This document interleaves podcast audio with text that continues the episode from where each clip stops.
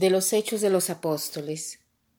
Mientras Apolo estaba en Corinto, Pablo atravesó la meseta y llegó a Éfeso. Allí encontró unos discípulos y les preguntó ¿Recibisteis el Espíritu Santo al aceptar la fe? Contestaron Ni siquiera hemos oído hablar de un Espíritu Santo. Pablo les volvió a preguntar Entonces, ¿qué bautismo habéis recibido? Respondieron, el bautismo de Juan. Pablo les dijo, el bautismo de Juan era signo de conversión, y él decía al pueblo que creyesen en el que iba a venir después, es decir, en Jesús. Al oír esto, se bautizaron en el nombre del Señor Jesús. Cuando Pablo les impuso las manos, bajó sobre ellos el Espíritu Santo y se pusieron a hablar en lenguas y a profetizar. Eran en total unos doce hombres. Pablo fue a la sinagoga y durante tres meses habló en público del reino de Dios tratando de persuadirlos. Aquí tenemos a Pablo que va a Éfeso y encuentra a algunos discípulos y pregunta a ellos si han recibido el Espíritu Santo. Y estos asombrados dicen que ni siquiera han escuchado hablar de este Espíritu Santo, ¿no? Pablo les dice, ¿han recibido el bautismo? Sí, lo hemos recibido. Pero ¿cuál bautismo? El bautismo de Juan. ¿Qué cosa significa este bautismo de Juan? Las Sagradas Escrituras hablan ya sea del bautismo de Juan que del bautismo de Jesús. El bautismo de Juan era un bautismo unido a, un acontecimiento histórico particular que era la llegada del Mesías. Se hacían bautizar para prepararse a la llegada del Mesías y esto era un bautismo de conversión. La palabra eh, bautizo quiere decir inmergo porque se sumergía en el agua como signo de purificación del pecado, pero no era un sacramento, como lo tenemos ahora. Eh, un, signo, el que tenemos ahora es un signo sensible y eficaz de la gracia. Ese es un sacramento. O sea, un signo que nos comunica, que nos da la vida de Dios, un signo que produce lo que significa.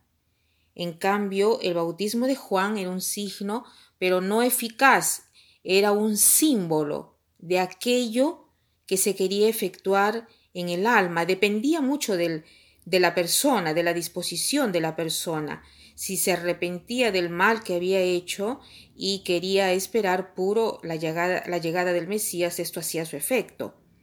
Entonces, el bautismo de Juan era un rito a la conversión y símbolo de preparación para eh, la llegada del Mesías. En cambio, el bautismo de Jesús es un signo que comunica algo de sobrenatural, o sea, el Espíritu Santo.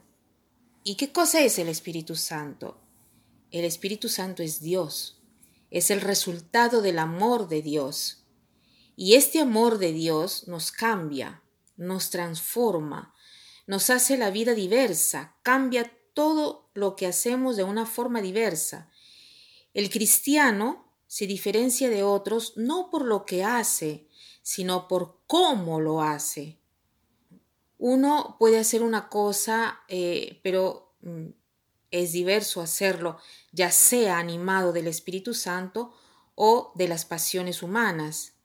El mismo gesto que yo puedo hacer, por ejemplo, soy un jefe de una empresa, tengo una bella fábrica, doy tanto trabajo a la gente, a tantas personas, lo puedo hacer por prestigio personal, por dominio, por vanagloria, como lo puedo hacer también por servicio, para poner a disposición de los otros los talentos que el Señor me ha dado. Entonces, cuando está presente el Espíritu Santo, todo cambia. Mi hablar, mi predicar, todo se convierte en un anuncio y no en un ejercicio de, de oratoria o desfogo de cultura. El relacionarme con los demás se convierte en una comunión con las personas y no en manipular a las personas para mi conveniencia. Es todo así. Entonces, para animar, tenemos que hacerlo con el Espíritu Santo. Él debe ser aquel que dé origen a nuestras acciones. Hoy entonces preguntémonos, ¿cuál es la verdadera motivación que está detrás de esta acción, de esta palabra que estoy por pronunciar? ¿Cuál es el motivo que me está empujando a responder de este modo o a relacionarme con esta persona así o a hacerme una determinada eh, elección? ¿Cuál es la verdadera motivación? Y busquemos de hacernos animar de todo y en todo del Espíritu Santo, sea del amor de Dios. Y para terminar, quiero citar eh, esta frase que es de Peggy, que dice así, ¿quién es el cristiano? El cristiano es un hombre más el Espíritu Santo. ¿Quién es el cristiano? El cristiano es un hombre más el Espíritu Santo. Que pasen un buen día.